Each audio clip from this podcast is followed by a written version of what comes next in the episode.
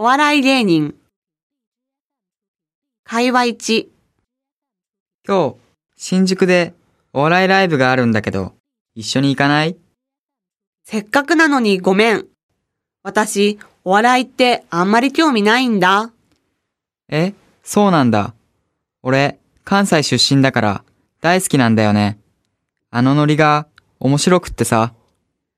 私は逆にあのノリがうるさくってダメなの。関東出身だからかな。でも、この間リカちゃん、爆笑問題好きって言ってなかった？うん、爆笑問題は好き。コテコテのお笑いじゃないし、ネタも社会ネタ多いでしょ？だから入り込みやすいんだよね。今日のライブだって、いろんな芸人が来てるからさ、もしかしたら、リカちゃんの好きなタイプのお笑いもあるかもしれないよ。せっかくだからさ、騙されたと思って行ってみようよ。ねえ。わかったよ。会話に、ああ、面白かった。今日のお笑いライブ、ねえ、どうだった？うん、思ったより全然面白かったよ。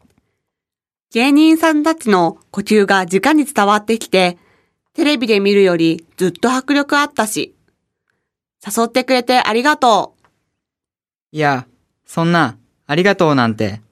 俺、高校の頃、お笑いにすげえハマって、マジお笑いの道を目指そうと思ったこともあったんだ。そうだったんだ。じゃあ、なんで諦めちゃったの？いろいろ聞いたら、お笑いの道って厳しいらしいんだ。成功する人なんて、ほんと一握りって言うし、たとえ、運がよくデビューしたとしても、茨の道だって、そうなんだ。それに、思い切ってお母さんに、お笑い目指したいって言ったら、何言ってんのよ。あんたがお笑い目指すなんて言うだけで、十分お笑いだよ。って、頭ごなしに言われて、一気に冷めちゃったんだ。はははは。面白いお母さんだね。